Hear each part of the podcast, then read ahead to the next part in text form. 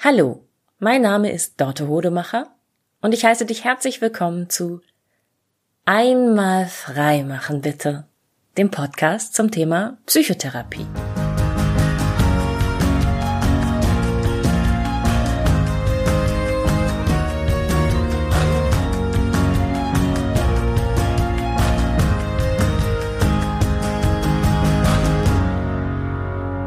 Hallo und herzlich willkommen zur neuen Folge. Ich hatte neulich eine Folge gemacht zum Thema, wie krank muss man denn sein? Und da ging es einerseits um die Frage, ähm, darf ich Psychotherapie in Anspruch nehmen, ähm, ohne dass ich psychisch krank bin, beziehungsweise andererseits um die Frage, wann bin ich psychisch krank und wer, wer bestimmt das? Und ich hatte ja keine einfache Antwort auf diese Frage gegeben, weil es die eben nicht gibt. Ähm, Diagnosen müssen immer von Angesicht zu Angesicht gestellt werden und es braucht dafür immer Fachleute. Das heißt, weder das Internet kann dir, wenn du äh, Symptome googelst, eine sichere Antwort darauf geben, ob du krank bist. Auch bei psychischen Krankheiten gilt das noch ich in einem Podcast.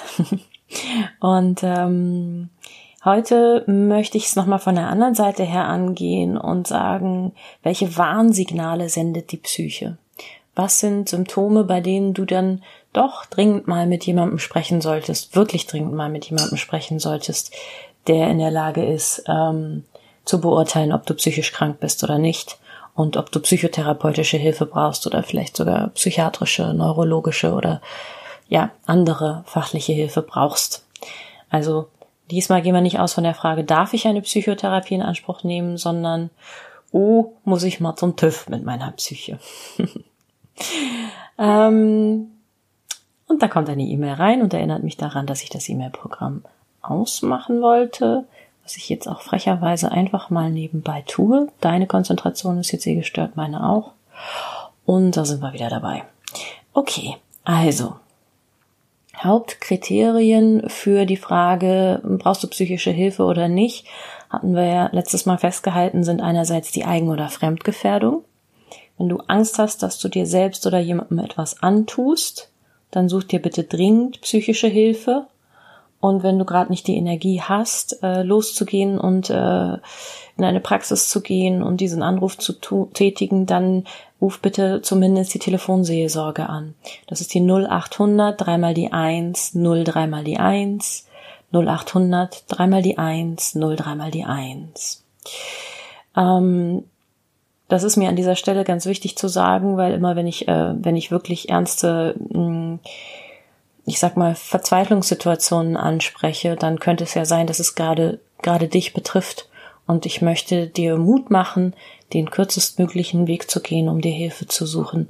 Und ähm, es ist auch nichts verkehrt daran, einmal zu viel um Hilfe zu bitten, mh, hm, anstatt einmal zu wenig. Okay, also Eigen- oder Fremdgefährdung, aber das sind ja nur eher seltene Fälle äh, und Ausnahmesituationen im, im jeweiligen Leben der Person. Und auf der anderen Seite geht es um den Leidensdruck. Ähm, die meisten Leute, die in eine Psychotherapie kommen, sagen ja, ich kann so nicht mehr weitermachen und ich will es auch nicht. Ähm, wichtigste Kriterien für Arbeit, äh, für psychische Gesundheit hatten wir letztes Mal auch festgehalten, sind eigentlich arbeiten und lieben können, auf eine selbstbestimmte Art und Weise. So, und wenn das beeinträchtigt ist, oder wenn du auf dem Weg bist, reinzurutschen ähm, in Situationen, mit denen du nicht mehr klarkommst, dann gibt es so erste Anzeichen, mm, die Warnsignale sind, wo man sagt, oh ja, dann sprich doch mal bitte mit jemandem, der sich ähm, damit auskennt, ob das jetzt noch normal ist. Bist du einfach nur normal im Sinne von, Du bist vorübergehend so gestresst, du bist so belastet, es ist im Außen so viel los, dass es kein Wunder ist, dass es dir schlecht damit geht. Oder ob das jetzt schon in den gestörten Bereich gehört im Sinne von, ja, du bist gestresst im Außen, ja, da sind Belastungen, aber du schaffst es nicht mehr allein. Und das ist eben, das ist eben ganz mm, individuell, diese Grenze und hat auch ganz viel damit zu tun, dass du sagst, ich, ich will es nicht allein schaffen müssen, ähm, es geht mir ja in diesem Podcast auch ganz viel darum zu sagen, ähm, es ist nichts Schlimmes. Es ist wirklich nichts Schlimmes, sich in eine Psychotherapie zu begeben. Meine Interviewpartner sagen das auch immer wieder. Es ist eigentlich ein Zeichen von Stärke zu sagen, hey, ich kann nicht mehr alleine. Ich möchte heute darüber sprechen, was, äh, wann du weißt, dass du etwas, das in dir drin ist, nicht auf die leichte Schulter nehmen solltest. Ähm, wann du eine Fachfrau, einen Fachmann aufsuchen solltest. Grundsätzlich das wichtigste Warnsignal sind alle Veränderungen zum Negativen in deinem Denken, in deinem Fühlen und in deinem Verhalten. Wann immer du sagst, boah, so kenne ich mich gar nicht und äh, ich kenne mich eigentlich ein bisschen, dann darfst du gerne mal mit jemandem darüber sprechen, ähm, ob man dir psychotherapeutisch helfen kann. Ganz klassisches Warnsignal sind erstmal die relativ harmlosen Schlafstörungen. Wir unterscheiden zwischen Einschlaf- und Durchschlafstörungen. Also Einschlafstörungen, klar, du legst dich ins Bett zu deiner normalen Uhrzeit, du bist eigentlich auch müde und du bleibst stundenlang wach liegen und kannst es dir nicht erklären. Du kommst nicht in den Schlaf hinein. Und dann, ja, je nachdem, wie schlimm es ist, dauert das irgendwie bis, bis drei Uhr morgens, bis fünf Uhr morgens, bis sechs Uhr morgens, ähm, bis kurz bevor der Wecker klingelt und du bist am nächsten Tag natürlich nicht fit. Das kann einmal passieren, das kann zweimal passieren. Vielen Leuten passiert das bei Vollmond. Wenn es regelmäßig passiert und deinen Alltag beeinträchtigt, musst du damit nicht leben. Ähm, Durchschlafstörungen sind das Gegenteil davon. Du legst dich ins Bett, du schläfst schnell ein und plötzlich mitten in der Nacht bist du wach und kannst nicht wieder einschlafen. Beides, Einschlaf- und Durchschlafstörungen, können in Verbindung mit Gedankenkreisen äh, auftreten. Gedankenkreisen ist der Fachausdruck. Du kennst das, äh, wenn du ewig dir die gleichen Sorgen machst oder wenn du am Tag über, den Tag über was erlebt hast, was dich so aufgewühlt hast, hat, ähm, dich über jemanden geärgert hast, dass du es nicht mehr loslassen kannst oder Schuldgefühle sind auch sowas, was einen dann nachts gerne mal viel, viel mehr beschäftigt als tagsüber. Und das ist ja auch ein ganz normales und typisches Phänomen, dass nachts im Dunkeln alles noch düsterer aussieht, als es tagsüber aussieht. Mm, es geht bei Schlafstörungen ähm, auch immer darum zu gucken, wie lang, wie häufig tritt das auf und wie sehr belastet es dich. Ähm, ist deine Schlafqualität unbefriedigend, dann leidet ja dein Alltag darunter, deine Leistungsfähigkeit, dein Arbeiten und Lieben können. Und dann darf man da gerne mal hingucken. Es gibt auch umgekehrt das Problem, mm, dass manche Menschen plötzlich phasenweise gar nicht mehr schlafen. Ähm, und äh, das kann auch ein Hinweis auf psychische Probleme sein, weil man das einfach nicht lang durchhält. Ähm, dann passieren auch Dinge mit dem Geist. Komme ich aber gleich nochmal äh, andersrum drauf zu sprechen, auf diese mm, Warnsignale. Ja, dann emotionale Veränderungen. Also du fühlst anders, du fühlst dich anders und du hast andere Gefühle, als du das normalerweise so kennst. Das ähm, erste Warnsignal im emotionalen Bereich wäre, dir machen Dinge nicht mehr Spaß, die dir immer Spaß gemacht haben. Also dein Lieblingshobby oder dich mit Freunden zu treffen ähm, oder ja, was auch immer dein Herz ähm, normalerweise höher schlägen lässt, ähm, macht dir plötzlich keine Freude mehr. Und das liegt nicht daran, ähm, dass, weiß ich nicht, mh, hm, du dein Hobby abgehakt hast und dich einer anderen Sache zuwendest oder dass du dich mit diesen Freunden nicht mehr so gut verstehst, sondern eigentlich ist alles wie immer. Nur macht dir das keinen Spaß mehr. Und dann schaust du mal vielleicht weiter mal, was macht dir denn gerade Spaß? Und es kann sein, dass du nichts findest und dass dir nichts einfällt. Und dass du dir eine Liste machst mit allem, was du so über dich weißt, das dir Freude bereitet. Und dein Herz schlägt nicht höher, wenn du dir vorschlägst, irgendwas davon zu machen. Eigentlich ist das Leben gerade viel zu anstrengend und ähm, du möchtest dich zu gar nichts mehr aufraffen. Das ist ein wichtiges emotionales Warnsignal. Ähm, dann gehen wir mal auf das nächste Gefühl erstmal, auf die ähm, Aggression und die Wut. Ähm, immer dann, wenn Gefühle dich dazu bringen, ähm, sie nicht kontrollieren zu können, sich zu, zu verhalten auf eine bestimmte Art und Weise, die du eigentlich nicht möchtest, ist das ein Warnsignal. Wenn du also plötzlich anfängst, Leute anzubrüllen und dich so nicht kennst, ähm, wenn dir die Hand ausrutscht jemandem gegenüber oder du sogar in Schlägereien gerätst, ähm, dann ist das ein deutliches ähm, Signal dafür, dass du deine Aggression nicht unter Kontrolle hast. Ähm, wenn du dich so nicht kennst, dann ist es eine Veränderung zum Negativen. Wenn du dich so schon kennst, wenn du sagst, ach, cholerische Schreienfälle, das habe ich immer gehabt und kann ja auch mal, es kann ja auch mal die Hand ausrutschen, mm, dann ist das auch nicht gut. Dann würde ich dich auch bitten, äh, mit jemandem darüber zu sprechen, der psychotherapeutisch bewandt ist. Aber genau, es geht ja jetzt erstmal nur um ähm, Warnsignale der Psyche. Ähm, dann gibt es die unkontrollierbare Freude oder Aktionismus. Und das ist das, was ich eben angesprochen habe mit ähm, Menschen, die dann auch mal phasenweise plötzlich keinen Schlaf mehr benötigen oder nicht mehr schlafen und so aufgewühlt, aufgekratzt sind. Wenn du merkst, ähm, du bist ein paar Tage hintereinander feiern, ähm, du gibst ähm, total viel Geld aus, äh, du kaufst dir Dinge, von denen du äh, normalerweise äh, nicht so viel kaufst. Ähm, Sportwagen, Luxusklamotten, Reisen, du verschenkst Geld, ähm, du hast plötzlich äh, Sex mit verschiedenen Leuten, schnell hintereinander, du reist, ja, du machst so Serienaufrisse. Mm, und du, ja, bist äh, freudig, fröhlich, aktiv, äh, feierwütig eher schon so, ne? Ähm, und alle anderen gucken dich schräg an, weil sie dich so nicht kennen und weil es ihnen zu viel wird. Niemand kann mehr mithalten bei deinem Energielevel. Kann das auch ein ähm, deutliches psychisches Warnsignal sein? Ähm, das wären erstmal so die die Gefühle, unkontrollierbare Freude, unkontrollierbare Wut und Aggression, ähm, und das Fehlen von Freude. Und dann gibt's natürlich auch noch Trauer. Ähm, ist auch ganz interessant äh, die Frage, wann ist Trauer noch in Ordnung und normal und wann ist Trauer etwas, was einem Sorge bereiten sollte.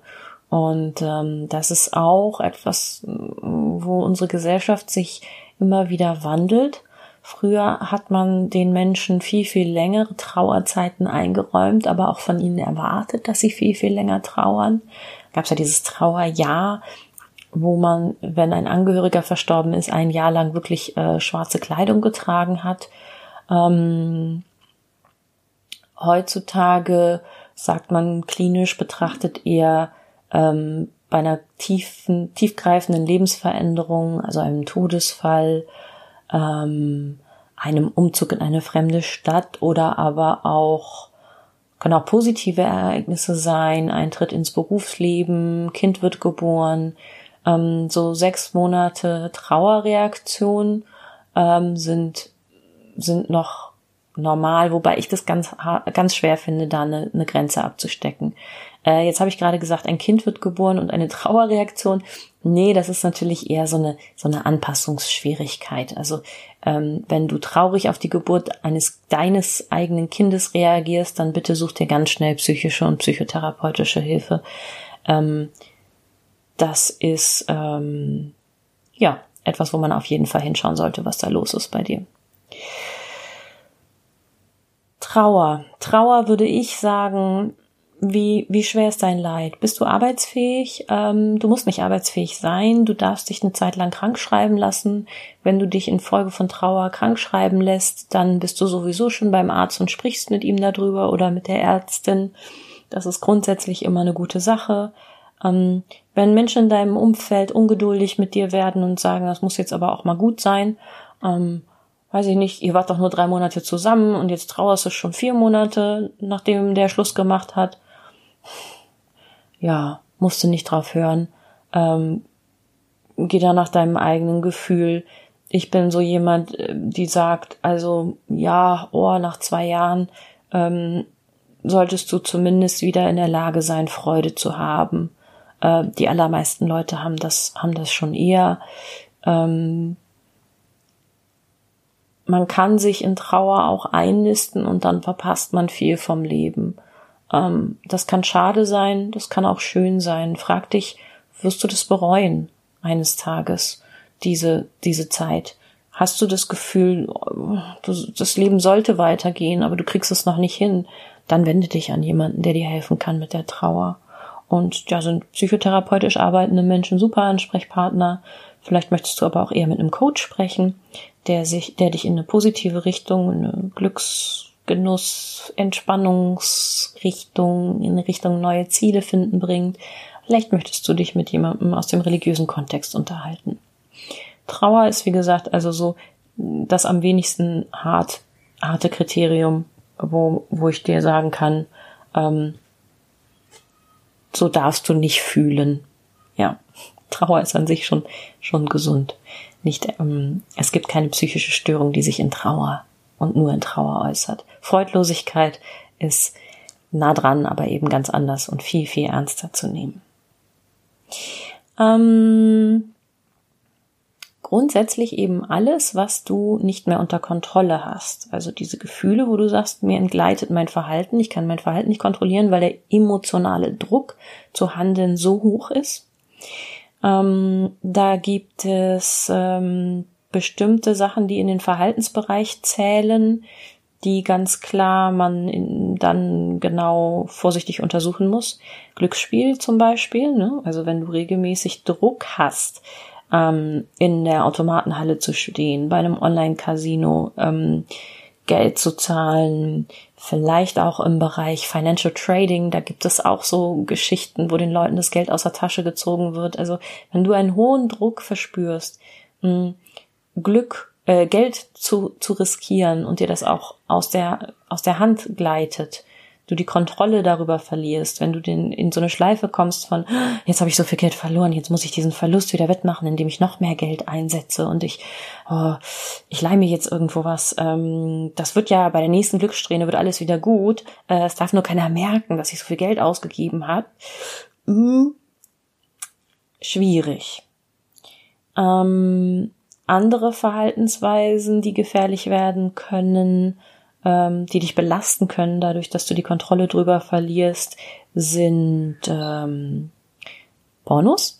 Wenn du Pornos brauchst, um kommen zu können. Wenn du kein normales Sexleben mehr hast mit Partnerin oder Partner oder auch mit dir alleine, wenn du ohne Pornografie dich nicht sexuell erregen und befriedigen kannst ähm, und die sexuelle Befriedigung dann auch äh, kurzfristig und nicht vollständig ausfällt, dann kannst du auch sehr gerne mal mit jemandem darüber sprechen. Ich habe nicht grundsätzlich will ich irgendwas gegen Pornografie sagen, nur wenn es in den Bereich fällt, wo du sagst, äh, ich kann nicht mehr ohne und ich würde gerne ohne und es funktioniert nur noch damit, dann äh, dann ist Pornografie eben auch nicht mehr etwas, was dir Freude oder Lust bereitet, sondern was dir Druck und Leid bereitet. Ähm, Sport ist auch etwas, was ich verselbstständigen kann und wo du auch relativ klare Grenzen eigentlich hast von was tut dem Körper gut und was tut dem Körper nicht gut. Wenn du so viel Sport treibst, dass du regelmäßig Verletzungen erleidest, wenn du ne, Muskelzerrung, ähm, Bänderrisse, was war das jetzt? Ähm, ne, Muskelzerrung, Bänderrisse, ähm, wenn du, wenn du kein, kein keinen Trainingsplan hast oder einen Trainingsplan hast, von dem du abweichst oder einen Trainingsplan hast, in dem plötzlich keine Regenerationstage mehr auftauchen. Und vor allem, wenn du einen großen emotionalen Druck und Stress verspürst, wenn du mal das Training sausen lässt. So. Ähm, wenn du dich schlecht fühlst, weil der Sport nicht stattfindet, weil er ausfällt, ähm, weil du eben, weil man dir gesagt hat, ähm, du mach mal ein paar Tag, Tage Pause, ähm, das war jetzt zu viel, dann kann man da auch mal äh, gucken, wo du sonst noch emotionalen Stress hast. Ähm, warum? Also grundsätzlich ist die, die Maßgabe eigentlich immer, jedes Verhalten, das du wiederholt exzessiv durchführst, obwohl du vorher weißt, es tut dir nicht gut, es hat negative Folgen, ne? Verletzungsrisiko, ähm, Geldverlust, ähm, das geht in eine psychisch belastete Richtung. Ähm, auch Essverhalten fällt da rein. Also wenn du ähm, sehr viel essen musst, regelmäßig hohen Druck hast, große Mengen Nahrung zu dir zu nehmen und zwar über das Hungergefühl hinaus und du eigentlich schon ganz genau weißt, nee, ähm, ich brauche es jetzt gar nicht mehr, aber ich brauche es, weil ich Druck habe, weil es mir gefühlsmäßig schlecht geht, dann passiert, dann, dann benutzt du das Essen ja auch, um, um einen Druck wegzumachen, um etwas nicht aushalten zu müssen.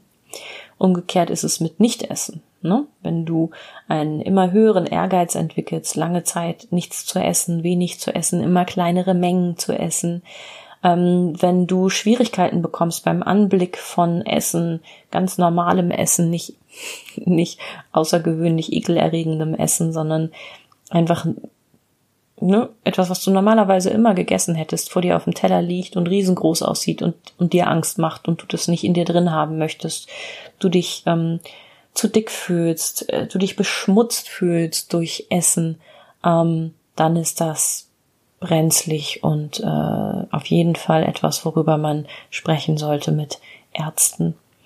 Mm, und freiwilliges Erbrechen. Ähm, es gibt keinen vernünftigen Grund, Erbrechen herbeizuführen, ähm, außer du weißt, du hast gerade irgendwelche giftigen Sachen zu dir genommen ähm, und möchtest die aus deinem Körper haben, bevor sie in die Blutbahn gehen. Aber normalerweise passiert uns das ja nicht. Wir gehen ja nicht im Wald und essen Pilze oder Beeren, die wir nicht kennen. Wenn du mehrfach erbrichst, ohne dass dein Körper das von selber tut, bitte sprich mit jemandem darüber. Hm, genau, das waren die Verhaltensweisen, bei denen man sich Sorgen machen darf, weil es Warnsignale der Psyche sind. Und dann gibt's ja auch noch hm, die gar nicht so selten gestellte Frage, ist mein Alkoholkonsum noch in Ordnung? Und Alkoholkonsum ist für uns ja eine super, super schwer einzuschätzende mh, hm, Geschichte, weil wir als Gesellschaft ein merkwürdiges Verhältnis zu Alkohol und Drogen haben. Also ähm, die allermeisten Drogen, die es gibt, sind verboten und Alkohol kriegst du an jeder Straßenecke, kriegst du sogar, ich meine, wenn du dir das mal überlegst, du kriegst Alkohol an einer Tankstelle, wo die Leute mit dem Auto vorfahren und davonfahren, ähm, bisschen sinnfrei. Ähm, wenn du mit einem trockenen Alkoholiker mal sprichst darüber, wie schwer es für den ist, ähm, Alkohol zu vermeiden und immer wieder sicher zu wissen, er nimmt hier heute nicht aus Versehen irgendeinen Alkohol zu sich, weil er in einem Restaurant ein Dessert oder einen Kuchen oder ne, ein Steak mit einer Soße, wo dann plötzlich Sherry dran ist oder so zu sich nimmt, dann wird dir so langsam klar, wow, Alkohol ist überall. Du hast überall Werbung für Alkohol. Du wirst ständig unterschwellig äh, getriggert, Alkohol zu dir zu nehmen. Ähm, ich bin zum Beispiel auch weit entfernt davon, ein Problem mit Alkohol zu haben. Im Gegenteil, ich vertrage sehr, sehr wenig, aber wenn ich in einer Fernsehserie äh, zwei Leute mit Champagnergläsern ähm, sehe, krieg sogar ich Druck und will was haben. So, ne? Ich habe, also, ja gut, Druck ist jetzt ein bisschen gemein ausgedrückt, sagen wir, ich krieg Appetit, ich krieg Lust. Ähm, Alkohol ist überall. Es ist in vielen gesellschaftlichen Kreisen total okay, lattenstramm betrunken zu sein am Wochenende. Und da ist es einfach wahnsinnig schwierig, ähm, rauszufinden, mh, hm, ist das noch gesund oder ist das nicht gesund? Und sehr viele Leute haben eine Vorstellung davon, was ein Alkoholiker ist. Und äh, sehr viele Ärzte haben eine ganz andere Vorstellung davon. Um jetzt mal diese Unsicherheit über ist mein Alkoholkonsum noch in Ordnung oder nicht, um dir da mal so ein paar Dinge an die Hand zu geben. Hm, nenne ich erstmal, ja, es gibt so eine alte Richtlinie von einer täglichen Verzehrmenge. Äh, früher hat man gesagt, wenn man mehr als, äh, ich kann es gar nicht mehr in Gramm ausdrücken, ist auch egal, sagt dir nämlich nichts, muss man umrechnen. Ich sag mal so circa ein Liter Bier als Mann, als Frau die Hälfte davon, äh, zwei Glas Rotwein als Mann, als Frau die Hälfte davon, so ungefähr, kannst du gerne nochmal googeln, mache ich jetzt nicht an dieser Stelle, ähm, Alkohol pro Tag zu sich nimmt, dann ist man Alkoholiker. Ähm, hat eine ganz simple äh, biologisch-mathematische Bewandtnis. Ähm, es geht da um die Menge, die der menschliche Körper im Laufe von 24 Stunden abbauen kann. Und es geht bei Frauen eben langsamer, beziehungsweise sie vertragen auch grundsätzlich weniger Alkohol. Ähm, und rein rechnerisch, wenn du jeden Tag genau diese Menge Alkohol zu dir nimmst, bist du natürlich jeden Tag 24 Stunden lang alkoholisiert. das ist ähm, der hilfloseste Versuch, eigentlich mittels von Zahlen, Daten, Fakten eine Grenze zu ziehen und sagt letztendlich ziemlich wenig darüber aus, wer wer gestört ist und wer nicht gestört ist, wer krank ist, alkoholkrank ist und wer nicht alkoholkrank ist. Ähm, weil es Menschen gibt, die können das äh, einen Monat lang durchziehen, vielleicht auch mehrere Monate lang und werden davon nicht alkoholsüchtig. Und es gibt andere Menschen, ähm, die kommen dann quasi nicht mehr davon runter. Und äh, es macht ja auch kaum jemand. Ähm, und nur weil man dann sagt, ach na gut, dann mache ich halt zwei alkoholfreie Abende in der Woche, heißt das noch lange nicht, dass man kein Alkoholproblem hat. Viel hilfreicher als die Frage nach der Menge ist die Frage nach dem Wozu. Wozu trinkst du? Und wenn du Alkohol trinkst zu einem bestimmten Zweck, dann erfüllt das streng genommen schon die Kriterien des Alkoholmissbrauchs. Jetzt natürlich die Frage, wer trinkt Alkohol ohne einen Zweck?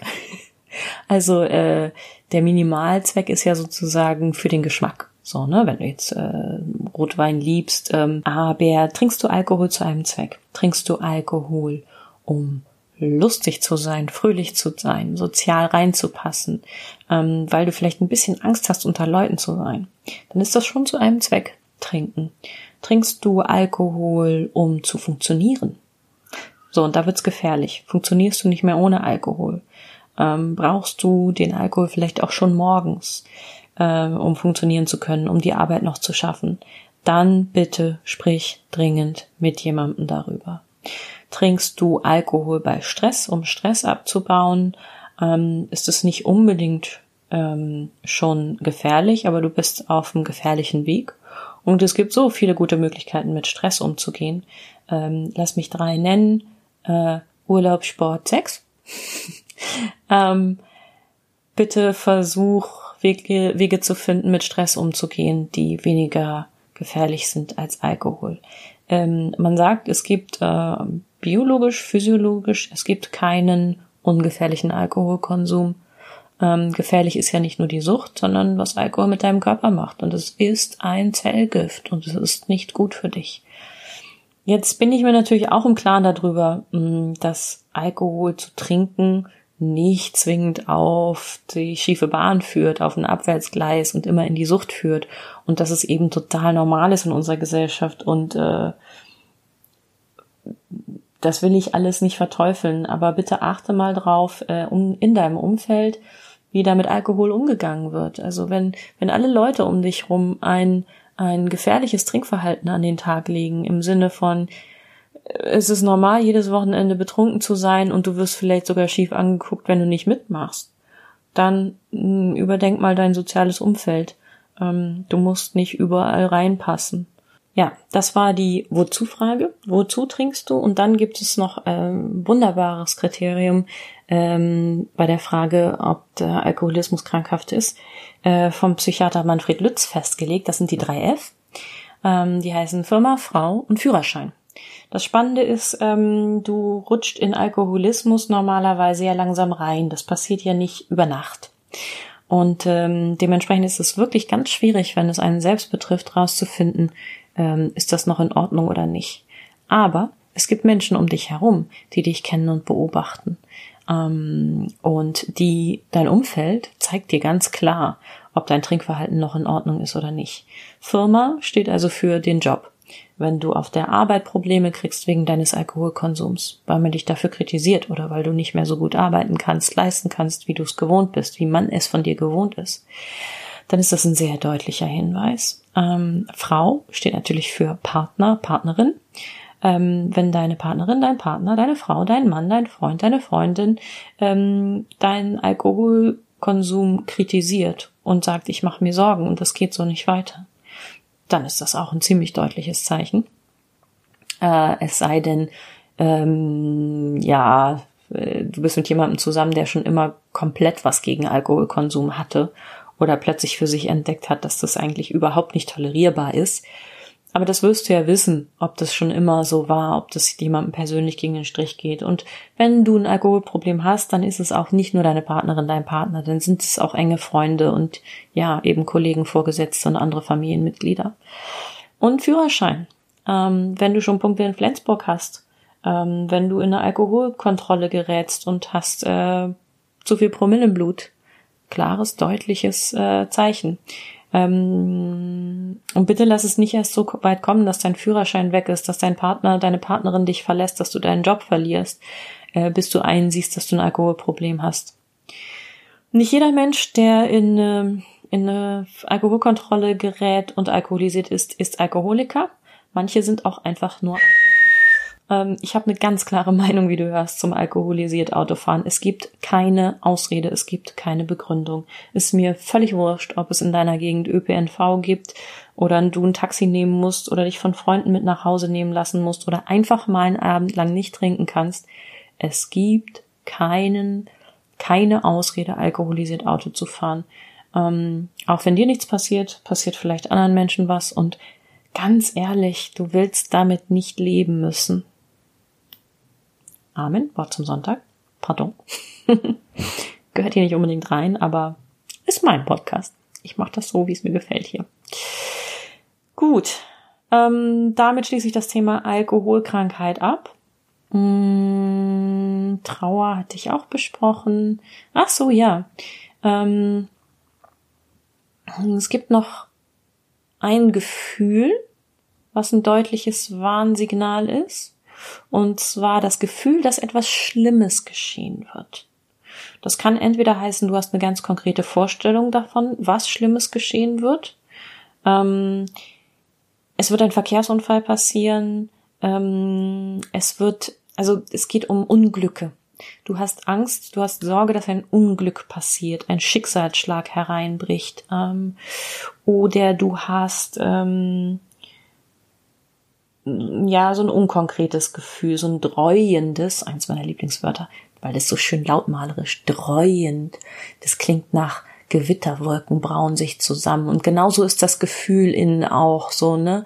Ich weiß, hier stimmt was nicht, hier kommt was auf mich zu, es, irgendwas ganz Schreckliches wird passieren.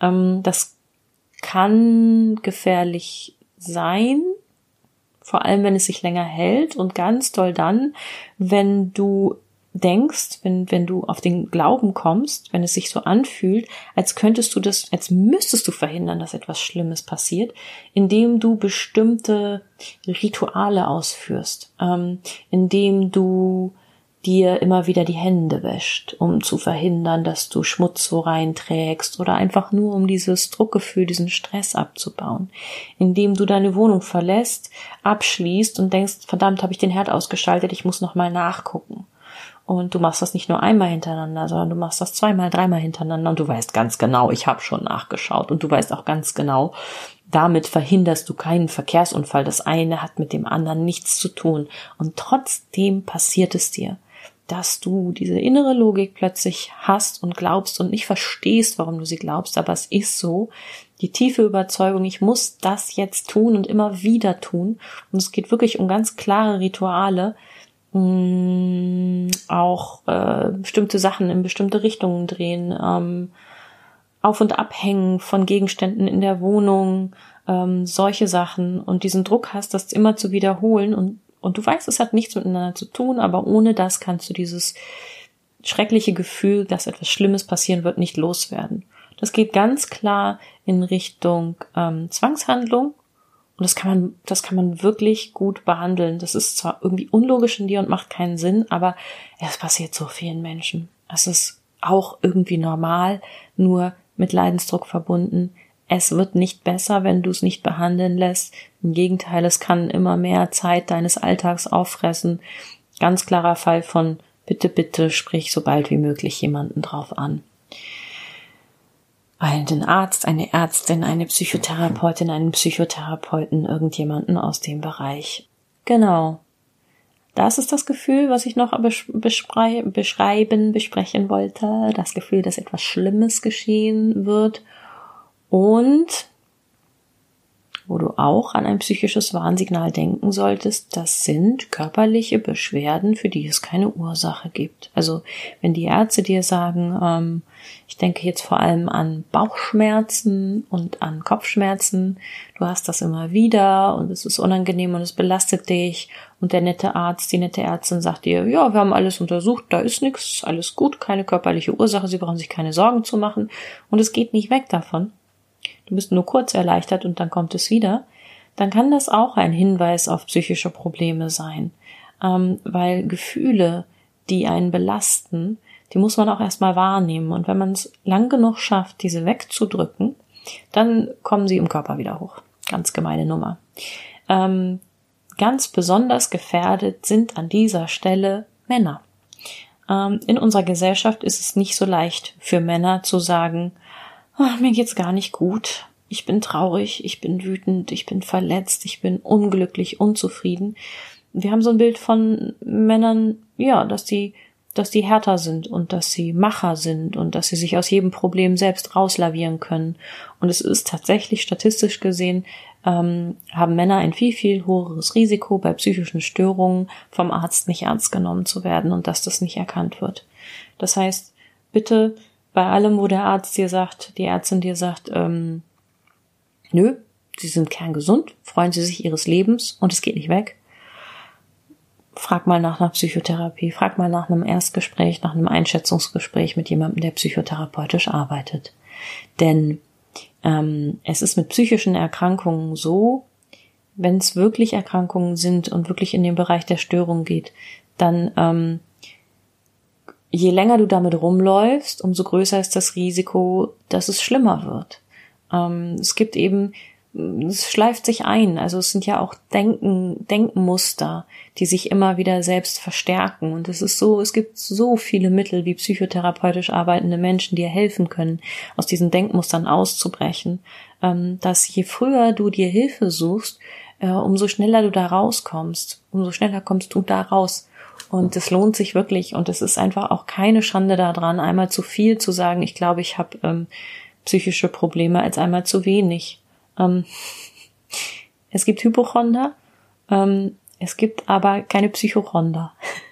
Ähm, die einzigen Psychochonder, die ich so kenne, also Leute, die sich psychische Störungen einbilden, sind Menschen, die gerade eine psychotherapeutische Ausbildung machen. Wenn man diese ganzen Krankheitsbilder mal auswendig lernt und sich mit diesen ganzen Symptomen mhm. beschäftigt, dann ist das klassisch, dass man irgendwann denkt, ich habe das alles.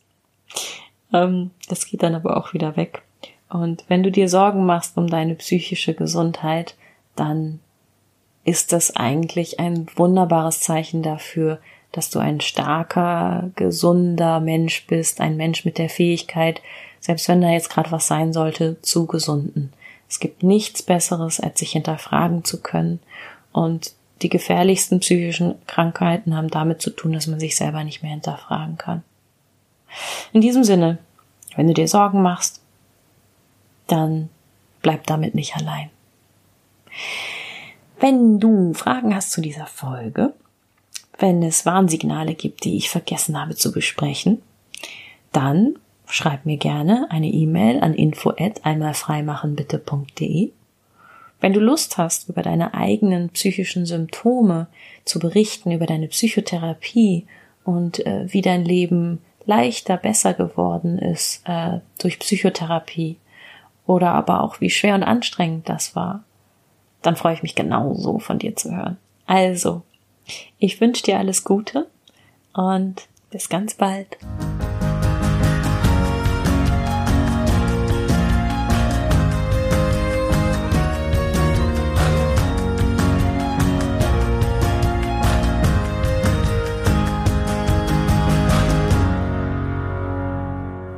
Hidden Track zur Folge über psychische Warnsignale.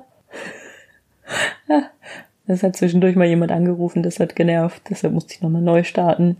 Äh, ich will auch gleich los und baden gehen. Aber ansonsten habe ich nichts zu erzählen. Ja, ich, ich, ich groove mich langsam ein beim Podcast machen. Läuft bei mir.